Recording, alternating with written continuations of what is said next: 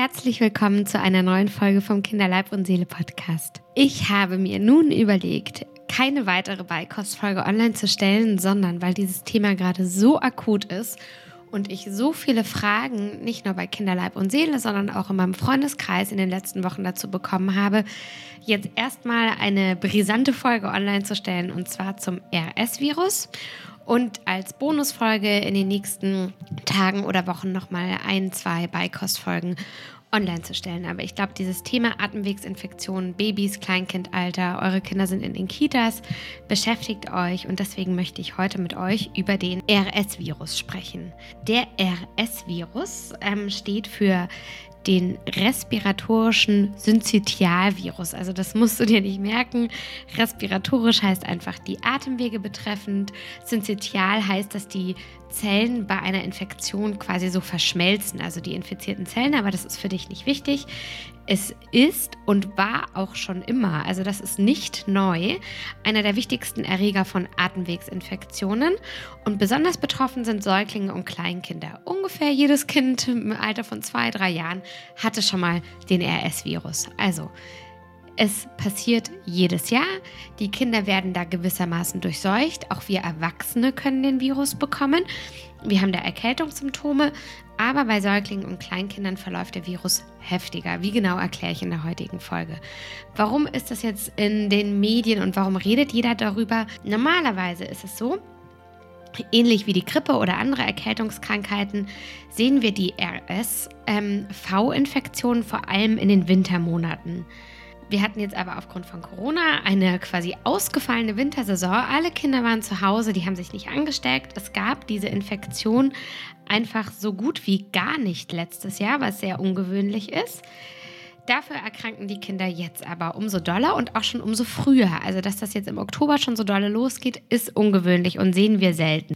Man hat das schon in anderen Ländern der Erde gesehen. In Australien, Südamerika, Südafrika hat man auch schon gesehen, dass der RSV-Gipfel ähm, aufgrund von Corona ausgeblieben ist und dann mit Lockerungen sich quasi nach vorne verschoben hat. Und auch das sehen wir jetzt hier in der nördlichen Hemisphäre, also nicht nur in Deutschland, sondern auch in den USA, in Frankreich, Schweden, Island und so weiter, haben wir momentan ganz viele RSV-Infektionen. Wir haben keine konkreten Zahlen, also ich kann euch jetzt nicht sagen, wie viele infiziert sind, weil es besteht keine Meldepflicht, aber indirekt haben wir schon viele Hinweise darauf. Das ganze Thema fing ein bisschen im Sommer an, wo schon die ersten Kinder mit RSV-Infektionen aufgenommen worden sind in den Kliniken. Das ist sehr ungewöhnlich. Normalerweise hat man um diese Jahreszeit gar keine RSV-Infektionen. So, jetzt einmal zu den Zahlen, die wir sonst so wissen.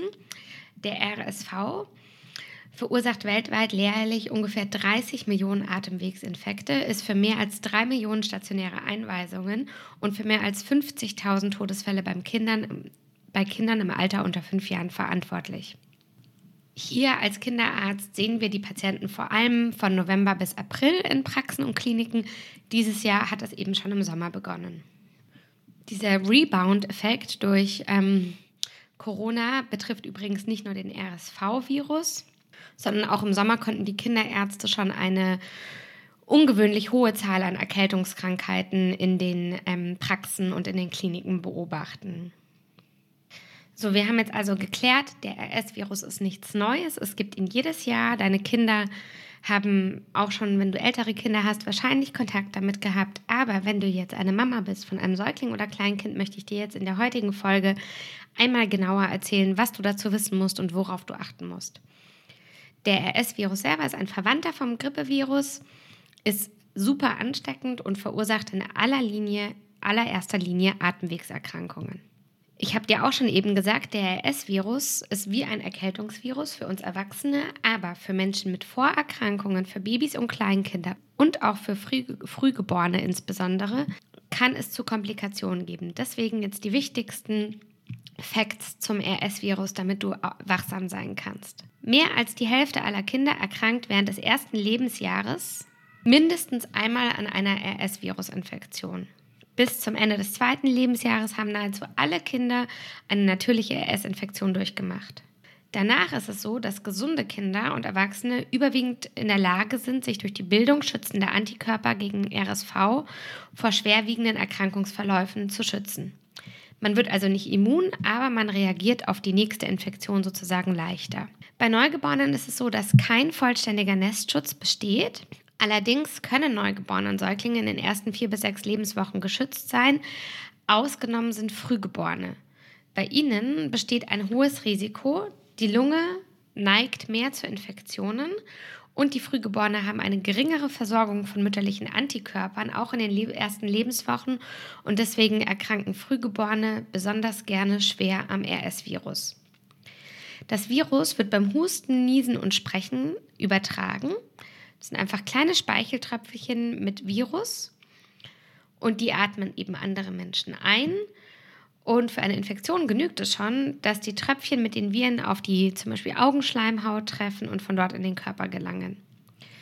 Sie können aber auch über Schmierinfektionen weitergegeben werden, also wie über Löffel, Becher und so weiter in der Kita gefundenes Fressen. Die Infektion betrifft nicht nur Kinder, sondern eben auch Erwachsene. Es kann jeden betreffen. Am allerhäufigsten sind Kleinkinder betroffen und diese erkranken eben auch schwerer als ältere Kinder. Die Zeit zwischen Ansteckung und Ausbruch liegt zwischen zwei bis acht Tagen. Und wenn dein Kind mit dem RS-Virus erkrankt ist, ist es ab dem Tag des Ausbruchs ungefähr so drei bis fünf Tage ansteckend. Wie erkennst du jetzt also eine RS-Infektion? Da eine RS-Infektion ganz unterschiedlich schwer verlaufen kann, ist sie nicht immer leicht zu erkennen. Also es gibt sogar einen symptomlosen Verlauf, da bemerkt der Infizierte wahrscheinlich gar nichts von der Erkrankung. Das ist vor allem bei Erwachsenen so. Dann gibt es einen leichten Verlauf, wie eine Erkältung, also Schnupfen, Niesen, Husten, Halsschmerzen, bisschen Krankheitsgefühl. Auch da wird sie eben häufig nicht erkannt. Und dann gibt es einen schweren Verlauf. Da beschränkt sich der Infekt nicht nur auf die oberen Atemwege, sondern befällt auch die Bronchien. Es kann auch zu einer Bronchiolitis bekommen. Da sind die kleinsten Atemwege betroffen und das betrifft vor allem die Babys und die Kleinkinder. Das ist die gefürchtete Komplikation, weil wenn die ganz kleinen Atemwege betroffen sind, dann tun die sich eben mit dem Atmen sehr, sehr schwer. Die Kinder sind schwer krank und der Zustand kann sich verschlimmern. Mein Oberarzt hat immer gesagt, man muss sich vorstellen, dass dann so viel Schleim in der Lunge gebildet wird, dass die Lunge von dem Schleim wie mit einer Tapete quasi ausgekleistert wird. Und so der Gasaustausch, das kann man sich ja vorstellen, wenn die ganze Lunge voll ist mit diesem ausgekleisterten Schleim, dann ist eben der Austausch, der Gasaustausch, der in der Lunge stattfindet, erschwert. Das Blut wird also nicht mehr ausreichend mit Sauerstoff angereichert und die Kinder müssen das kompensieren. Also die haben dann nicht nur das Problem mit dem Schleim, sondern sie haben eben auch zu wenig Sauerstoff im Blut und müssen es kompensieren, müssen schneller atmen, müssen mehr Atemarbeit leisten und sind eben gleichzeitig total verrotzt und verschleimt. Also du merkst, dein Kind atmet richtig angestrengt. Bei den leichten Verläufen ist auch zu sagen, so leicht fühlen sie sich als Eltern oft gar nicht an, weil die Atemwege und die Schleimhäute der Atemwege insbesondere brauchen beim RS-Virus typischerweise Wochen, um sich zu erholen und deswegen ist diese Infektion insgesamt ein bisschen langwieriger als die normale Erkältungskrankheit. Es ist überhaupt nicht ungewöhnlich, dass die Kinder dann zwei, drei Wochen erkrankt sind. Und bei der normalen Erkältung ist ja oft das meiste nach einer Woche schon verschwunden. Wenn die ganz kleinen Atemwege der Babys und Kleinkinder betroffen sind, also wenn wir von einer RSV-Bronchiolitis sprechen, dann befällt das Virus die kleinsten Atemwege der Lunge das erkennst du daran, dass sich typischerweise der Zustand deines Kindes etwa drei Tage nach Beginn des Infekts verschlechtert. Es wirkt dann sehr schwer krank, ist kraftlos, das Baby will vielleicht nichts mehr trinken, es hat Fieber, es hat eben Schwierigkeiten beim Atmen. Typisch ist auch ein Husten mit Auswurf und so ein rasselndes Geräusch und so ein Giemen. Ähm, beim Einatmen, wenn man da zu der Zeit in der Notaufnahme ähm, arbeitet, so wie ich das viel getan habe, dann hört man das auch manchmal schon so ein bisschen. Also es klingt dann so ein bisschen danach, man kriegt irgendwann so ein Ohr dafür. Ja, typisch ist auch, dass die Haut kalt und blass ist. Ähm, wenn die Kinder schlecht trinken, sinkt die Fontanelle ein. Und bei Frühchen, das ist besonders gefürchtet, können auch kleine Atemstillstände auftreten. Im Krankenhaus haben wir auch kein Medikament gegen die Infektion. Es gibt, das ist fast immer bei Viren so, kein spezielles Medikament. Wir können jetzt diesen Virus selber nicht unschädlich machen, aber wir können die Symptome lindern. Natürlich mit fiebersenkenden Mitteln, mit reichlichem Trinken, eventuell mit Infusionen, wenn das Kind gar nicht mehr trinken kann. Und wir inhalieren. Wir versuchen also diese wahnsinnige Produktion von dem Schleim, das das Virus auslöst, so ein bisschen zu lockern und den Kindern zu helfen, diesen ganzen Schleim zu mobilisieren und abzuhusten. Manchmal reicht das auch nicht. Manchmal ist so viel Schleim in der Lunge, besonders bei den kleinen Babys, dass die Babys zusätzlich eine Sauerstoffbrille von uns bekommen, damit sich eben das Blut wieder ausreichend mit Sauerstoff anreichert und die Kinder nicht mehr so eine schwere Atemarbeit leisten müssen. Es gibt eben, die Frühgeborenen habe ich gerade schon erwähnt, Kinder, die typischerweise schwerer am RS-Virus erkranken als als andere Kinder. Und das sind Kinder, die unter sechs Monaten sind. Also wenn dein Kind noch ganz klein ist und du vielleicht ein Kita-Kind hast, dann ist das jetzt eine Zeit, in der du aufmerksam sein solltest. Dann könnte es sein, dass das Kita-Kind das Baby ansteckt und dein Baby das nicht gut kompensieren kann.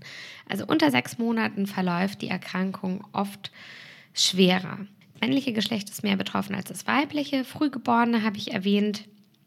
Und natürlich, das kann man sich vorstellen, Kinder mit chronischen Lungenleiden, Herzfehlern oder geschwächten Immunsystemen. Kinder, die in einem Raucherhaushalt aufwachsen, erkranken auch schwerer und Kinder, die zu Heuschnupfen, Neurodermitis oder Asthma neigen, erkranken auch schwerer am RS-Virus. Es gibt eine passive Impfung mit Antikörpern, die gibt man nur Kindern mit hohem Risiko, wie zum Beispiel Frühgeborenen. Das ist auch gar nicht so ohne, weil in der typischen RSV-Saison, dieses Jahr muss man es früher machen, normalerweise von November bis März wird diese Immunisierung einmal monatlich in den Muskel gespritzt. Was kannst du jetzt also tun, wenn es keine Impfung gibt für dein Kind? Stillen ist ganz wunderbar, rauchfreier Haushalt ist ganz wunderbar, Hygiene, wie du das jetzt alles schon gelernt hast bei der Corona-Infektion. Ähm, Spielzeug regelmäßig säubern, schauen, wenn du mit anderen Kindern spielst, dass du da auf Hygiene gut achtest. Was ich also möchte, was du aus dieser Folge mitnimmst, ist, dass du weißt, dass diese Virusinfektion momentan stark rumgeht und dass wenn dein Kind giemt beim Atmen, pfeifende Atemgeräusche hat, dein Baby unregelmäßig atmet, lange Pausen beim Luftholen macht, dann solltest du dringend zum Kinderarzt gehen. Wenn du einen Risikopatient zu Hause hast, also ein Frühgeborenes oder ein Kind mit einer chronischen Erkrankung, dann würde ich dir empfehlen, im ersten Lebensjahr deines Kindes jetzt große Menschenansammlungen in der Virensaison zu meiden. Du solltest dir überlegen, ob du so Kurse wie Babyschwimmen besuchen möchtest oder ob das Baby bei Familienfesten herumgereicht wird. Es gilt das gleiche wie Corona. Die Kinder sind ja nicht nur mit Coronavirus gefährdet, sondern eben auch mit diesen anderen Viren. Und besonders bei den ganz kleinen Kindern, also unter sechs Monaten oder besonders bei Risikokindern, Frühgeborenen, Kindern mit chronischen Lungenerkrankungen, sollte man einfach ein bisschen aufpassen. Die rauchfreie Umgebung, ich denke, als Hörer in meines Podcasts ist das für dich eh was Klares. Und ähm, sonst möchte ich noch dazu sagen, auch keine totale Panik bitte. Dieses RS-Virus geht jedes Jahr um. Ähm, die Kinder bekommen es in der Regel alle bis zum zweiten Lebensjahr.